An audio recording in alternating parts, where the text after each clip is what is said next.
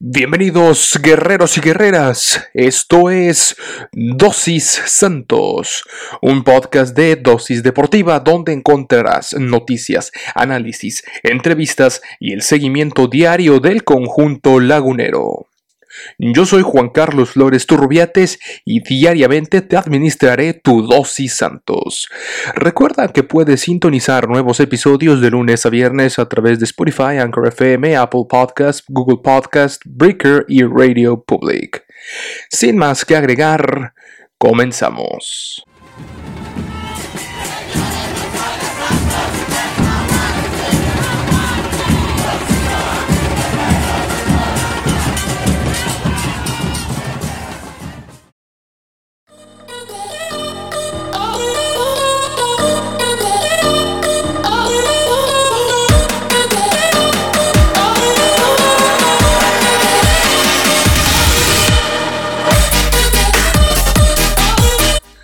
Hola, bienvenidos guerreros y guerreras a esta edición más de su programa Dosis Santos. Ya es jueves 11 de febrero de el 2021 mes del amor y la amistad. Este fin de semana 14, ya lo saben, el partido, en el, justo en el Día del Amor y la Amistad, este domingo, recibirán a unos no tan amistosos rayados del Monterrey, en lo que será un partido de poder a poder, en donde dos dirigidos por el Vasco Aguirre van a intentar salir a matar. Mientras que los de casa, el conjunto del Santos de la Comarca Lagunera, los guerreros intentarán, por supuesto, de todas a todas quedarse con los tres puntos en casa y tratar de convencer y de seguir estando en los primeros puestos, los primeros cuatro puestos de la tabla general del Guardianes 2021. Por lo pronto eh, les traemos, les traemos información interesante acerca de los líderes de la jornada 5 en cuanto a desempeño físico y es que en dos de los tres rubros en distancia y en sprints, perfilaron, se perfilaron dos de nuestros guerreros. En eh, distancia, mayor cantidad de kilómetros recorridos, que es la distancia total promediada por partido en el Guardianes, eh, pues nada más y nada menos que se lo llevó. Se mantuvo en el primer lugar Alan Cervantes, nuestro guerrero, con 11.75 kilómetros. Le sigue con 11.24 kilómetros Carlos Rodríguez en el conjunto de los Rayados. 11.12 kilómetros, ascendiendo al tercer puesto Luis Romo. Con 10.97 kilómetros Andrade del, Necaxa. 10.94 kilómetros, bajo un puesto Esteban Paves de los Choles Quintes de Tijuana. José Esquivel se mantiene en el sexto lugar con 10.89 kilómetros promediados por partido. Salvador Reyes del Puebla asciende al séptimo lugar con 10.87 kilómetros.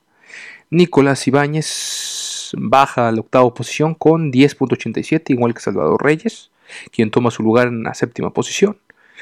Ángel Márquez del Atlas de Guadalajara se suma a esta lista, subiendo a la posición número 9 con 10.82 kilómetros. Y Roberto Alvarado baja en esta lista con 10.79 kilómetros por partido en el décimo lugar, pero pues Alan Cervantes se conserva en ese primer lugar. Ahí nadie lo alcanza. Cerquita Carlos Rodríguez, Charlie Rodríguez de los Rayados de Monterrey, pero Alan Cervantes está imparable, corriendo como nunca. Y en los sprints, ahí también vemos a. Ustedes a quién Nada más y nada menos que Juan Otero, que ya decíamos, se mete unos sprints por partido desde que llegó a la Liga MX de otro mundo, caramba, de otro mundo total, Juan Otero, que se mantiene en ese primer lugar y me parece que nadie lo va a parar. 28 sprints, señores. Sprint 28. La acción eh, para esto hay que tener, en cuenta, tomar en cuenta que el sprint, según la Liga MX, la acción debe correr a más de 24 kilómetros por hora. teniendo una participación mínima del 30% en los partidos. Esto es jugar media hora. Eh, los sprints son los promediados por partido en el Guardianes, entonces Juan Juan Otero ahí se mantiene con 28. Después le sigue Marcelo Correa con 24, Camilo Mayada eh, Marcelo Correa del Atlas, Camilo Mayada del San Luis, Pablo Barrera también del San Luis y Nicolás Ibáñez con 23, 22 y 21 sprints. Los primeros cuatro jugadores, Otero, Correa, Mayada y Barrera, se mantienen en esos primeros cuatro lugares. El que asciende es Nicolás Ibáñez con 21. Igual en el sexto lugar se mantiene Kevin Ramírez de los Gallos Blancos. Omar Fernández también conserva la posición Omar Fernández del Puebla con 21, al igual que Kevin Ramírez y Nicolás Ibáñez en el quinto lugar. Y aquí aparece otro de nuestros jugadores en el octavo lugar, ascendiendo en la cantidad de sprints con 21 también. Nada más y nada menos que Carlos El Charal Orrantia. Ahí está también metiendo unos sprints bastante buenos por partido. Germán eh, Berterame del Atlético San Luis con 20 y Cendejas del Necaxa completan la, lista con 20 sprints cada uno. Pues ahí está, ojo con el Atlético San Luis, que es el equipo que tiene más jugadores que tienen una cantidad de sprints bárbaros, con 1, 2, 3, 4 jugadores. Y bien, eh, entonces ahí están nuestros guerreros en distancia, con Alan Cervantes dominando esa zona, y en sprints con Juan Otero, también ahí dominando esa zona, y el Charal Orrantia también que se cuela esta lista. la última eh, sería de, estos líderes, la última categoría, la velocidad máxima, eh, donde eh, pues aquí no, no, se perfila ninguno de los guerreros, a pesar de la juventud no, no, no sobresalen en la velocidad máxima, donde el primero con la mayor cantidad de, o más bien con la velocidad, el más veloz pues de la Liga MX es Martín Barragán del Necaxa con 36.9 km por hora, Juan Iturbide le sigue en esta lista con 36 km por hora, Rubén Zambuesa a sus 37 años, escuche usted, está en tercer lugar de esta lista de velocidad máxima con 35.6 km por hora, completa esta lista en el cuarto lugar Uriel Antuna de las Chivas, Miguel Barbieri también del Toluca con 35.4 kilómetros y 35.5 para Antuna. Aristelleta del Mazatlán FC en sexto lugar con 35.4 kilómetros. Damián eh, Battaglini del Atlético San Luis en séptimo lugar con 35.3 y en octavo lugar Ventura Alvarado con 35.2. En noveno lugar, Cándido Ramírez con 35.1 y en el décimo lugar, Mauro Quiroga del Pachuca con 34.9. Eh, aquí, eh, pues ahí entre el de los Diablos Rojos del Toluca, con dos jugadores, Zambuesa y Barbieri, entre el Mazatlán, con Aristelleta y Cándido Ramírez, y el Atlético San Luis, con Batalini o Battaglini y Ventura Alvarado, son los equipos que más, eh, con, jugadores velocísimos y rápidos. Pero destacar lo de Rubens Zambuesa, ahí también impresionante. Y vamos a ver ahora cómo está estos numeritos, pero hablando exclusivamente de el club Santos Laguna. Eh, vamos a ver qué es lo que tiene el Santos hasta este momento en los líderes de la jornada 5 para exclusivamente hablando del Santos Laguna. En distancia, como sabemos, Alan Cervantes quedó con el primer lugar de la Liga MX con 11.6 kilómetros por partido, pero le siguen ahí Fernando Gorriarán, que vamos a hablar de Fernando Gorriarán, ¿eh? interesante hablar de Fernando Gorriarán, más adelante estaremos hablando acerca de este jugador. Y le sigue Ronaldo Prieto, con 10.4 también kilómetros por hora en sprints. Juan Otero, como saben, se lleva, se lleva ahí eh, el, número uno de la Liga MX, con 22 sprints por partido. Charlo Rante también está en el top 10 de la Liga MX. Y con 21 y con 14 Ronaldo Prieto. Ahí poquito lejos, pero también puede. Eh, puede llegar a ese top 10 de la Liga MX. Y en velocidad máxima, por ahí se quedó Otero cerca de entrar en el top 10 con 34.1 kilómetros por hora. Es nuestro jugador más rápido y que hace más sprints. Así se lo pongo, ¿eh? Una verdadera gacela. Juan Otero para el conjunto de Santos Laguna. Le sigue Omar Campos, Chagoya con 31.7 kilómetros por hora y Santiago Muñoz, el jovencito, que jugó, que ha jugado de a medias horas con 31.3 kilómetros por hora. Así están los líderes de la jornada 5 del torneo Guardianes 2021 en su edición de clausura 2021. Y bien, pasando a más información, vamos a hablar el día de hoy acerca de Fernando Gorrerán, quien, eh, según medios uruguayos, bueno, medios uruguayos destacan la actuación de este señor, de Fernando Gorrerán, quien la está rompiendo en el conjunto lagunero. Y es que el mediocampista uruguayo, según eh, Ovación Digital, este medio deportivo uruguayo, destaca que el, club ha elogiado el trabajo del mediocampista Charrúa y que también la propia liga lo ha hecho debido al trabajo que ha realizado en la cancha y ahorita vamos a ver por qué. Eh, Fernando Gorrerán, quien es compañero por supuesto de Brian Lozano, quien está, fue intervenido quirúrgicamente hace unos días esta semana en la ciudad de Monterrey, se ha convertido en pieza insustituible en Santos Laguna, eso ya lo sabemos, y sus estadísticas en el campo de juego lo confirman.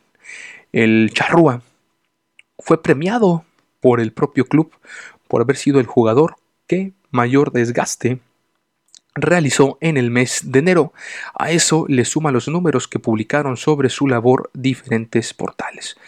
Un ejemplo de estos portales es Statistics, quien publicó en Twitter que Gorrerán desde hace tiempo es un jugador muy destacado en la liga MX. Es el jugador que lideró la estadística de mayor cantidad de balones recuperados en las filas de los eh, guardianes. El mediocampista uruguayo llegó, escuche usted, a las 48 intercepciones positivas y el que está en segundo lugar es Alan Cervantes con apenas 34. No hay jugador en el cuadro lagunero que se le compare 48 intercepciones positivas de balón. Imagínese usted. La propia liga también hace algunos días subrayó que Gorrerán tiene una gran función en la recuperación de la pelota y defendió ese concepto con un elocuente número 100% de efectividad en el 1 contra 1. Además, se consignó que colabora mucho con la organización del juego porque tiene un 89% de efectividad en los pases. Y vaya que Santos está teniendo una gran efectividad en los pases, arriba del 72%. Y créanme que en gran parte gracias a lo que ha hecho Fernando Gorrarán, nuestro guerrero de la semana. Damos más información ya de cara a el duelo que sostendremos el día 14 de febrero y es que el club a través de sus cuentas de Twitter, la escuadra lagunera ya está calentando los motores, ya le está poniendo sabor a este duelo, ya está eh, metiéndole lo sabroso y a base de estadísticas a base de datos duros. Y es que eh, a través de su cuenta de Twitter, la Escuadra Lagunera resaltó esta dura estadística que ha impuesto el profe Guillermo Almada en el estadio TSM, convirtiéndolo en una fortaleza difícil de derrumbar para eh, los eh, para todos los equipos de la Liga MX. Vamos a ver qué fue lo que puso el Club Santos. Su cuenta de Twitter, ustedes lo pueden ver. Dice, no lo digo yo, lo dicen los números y estos no mienten. Guillermo Almada, dirigiendo al Club Santos en el Estadio Corona, en el territorio Santos Modelo Oficial, tiene 33 partidos dirigidos, 23 triunfos, señores, 23 triunfos, 8 empates, 2 derrotas, nada más. A seguir con el paso positivo este domingo en casa. Hashtag modo guerrero. Ahí está. La, claro que en casa han sido muy fuertes. Ya le pegaron a los Tigres, el campeón de la Conca Champions, al que se va a enfrentar al Bayern el este jueves al mediodía, al que le mandamos buena vibra, pero ya le ganamos a ese equipo y con autoridad. Hasta el momento, por supuesto, como ya ustedes lo saben, cabe destacar que el equipo del Santa Laguna marcha en quinta posición de la tabla general con nueve puntos.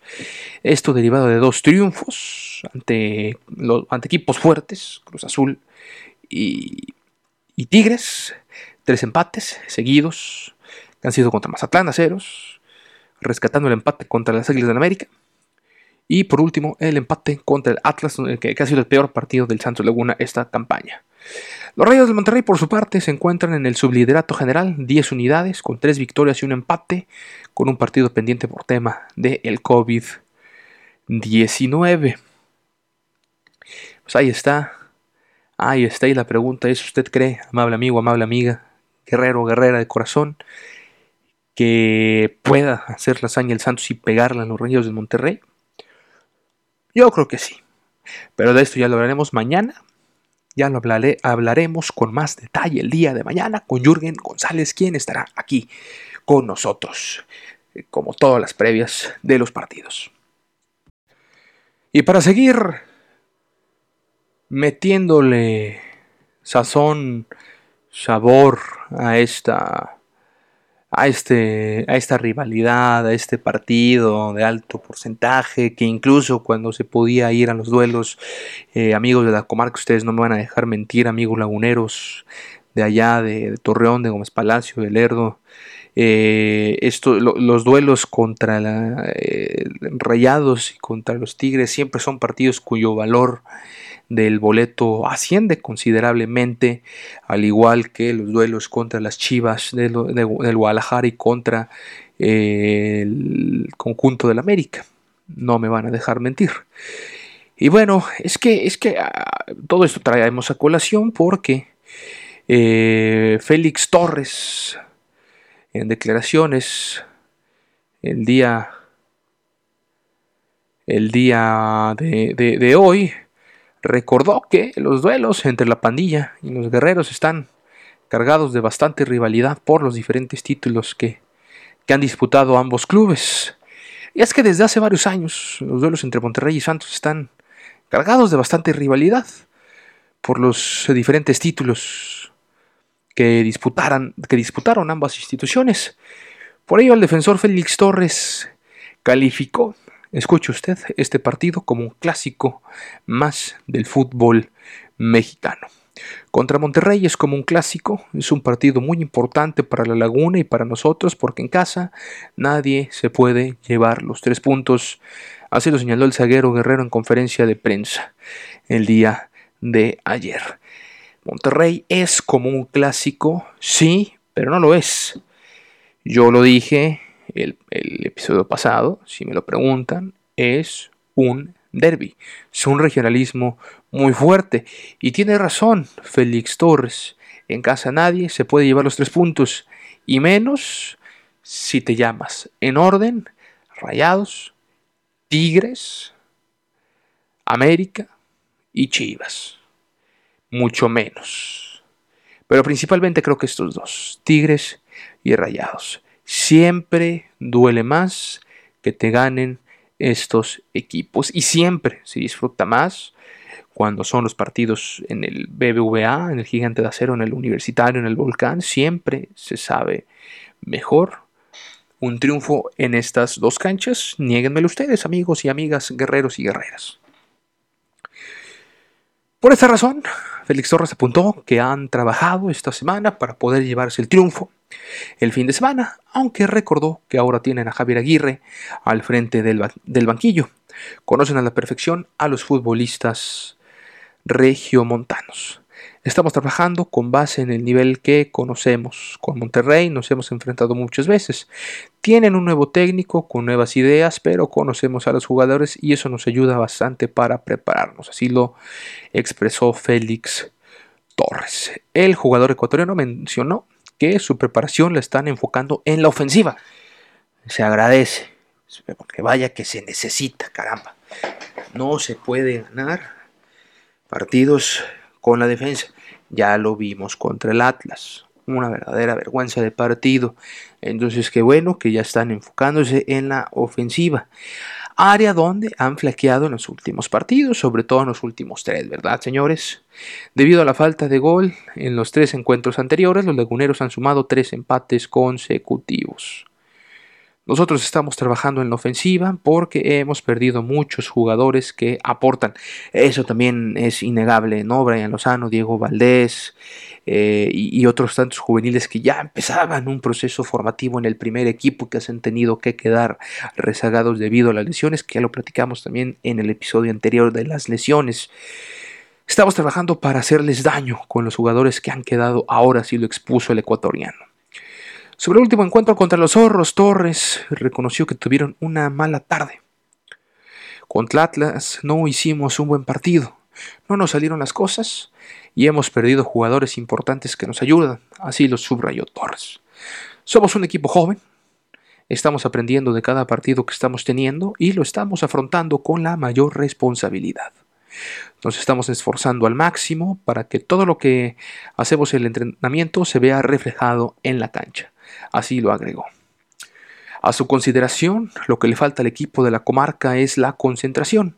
Esto porque en la, en, la vista, en la visita más bien, en la jornada pasada, los rojinegros les arrebataron la victoria con un gol de último minuto. Un gol que dolió bastante, caramba. No ustedes, pero a mí me dolió bastante, Dios mío de mi vida. Me, me, me frustré, me frustré. ¿Cuáles fueron las palabras de Torres? Hay que hacer un equipo más sólido más concentrado en saber cerrar un partido. Como somos muy jóvenes nos confiamos, nos dejamos llevar por esa juventud y creo que se vio en el partido contra Atlas. Estábamos ganando el partido y al último, por una desconcentración, empataron y se nos fueron dos puntos muy importantes. Así lo lamentó Félix Torres. Por último, el central de 24 años admitió que le costó la adaptación al planteamiento del técnico Guillermo Almada. Se está trabajando fuerte en lo mental, en la concentración, que era que tenían que trabajar muchísimo. Intento aportar mis condiciones, así lo detalló Félix Torres. Vale recordar que el sudamericano llegó al Santos Laguna en el torneo Apertura 2019. No obstante, fue hasta esta campaña cuando se pudo afianzar con la titularidad y ha jugado todos los minutos posibles en el certamen. Hay un Félix Torres más maduro, hay una competencia sana con mis compañeros y el profe optó por ponerme a mí en el inicio de este torneo. Y me competía hacer las cosas bien, luchar para ganarme ese espacio. Creo que con trabajo y sacrificio me lo estoy ganando de poco a poco. Así finalizó Félix Torres. El partido ante Rayados y Guerrero Va a ser un partido de alta intensidad, está pactado, ya lo sabe, 14 de febrero, 19.06 horas, a través de la cadena Fox Sports en la cancha del nuevo Estadio Corona del Territorio Santos Modelo. Y mañana, mañana tendremos todos los detalles de lo que fue, de lo que será más bien este partido. Por mi parte es todo en este episodio de Dosis Santos. Mañana el análisis, la previa, las estadísticas y el debate acerca del duelo entre Monterrey y los más bien entre el Monterrey y los Guerreros del Santos Laguna. Recuerden seguirnos en Instagram arroba dosis santos, mi Twitter para que nos escriban. Aquí les mandamos saludos con mucho gusto. Es arroba Juan Carlos-FLT. Nos vemos el día de mañana. Pásela muy bien. Adiós.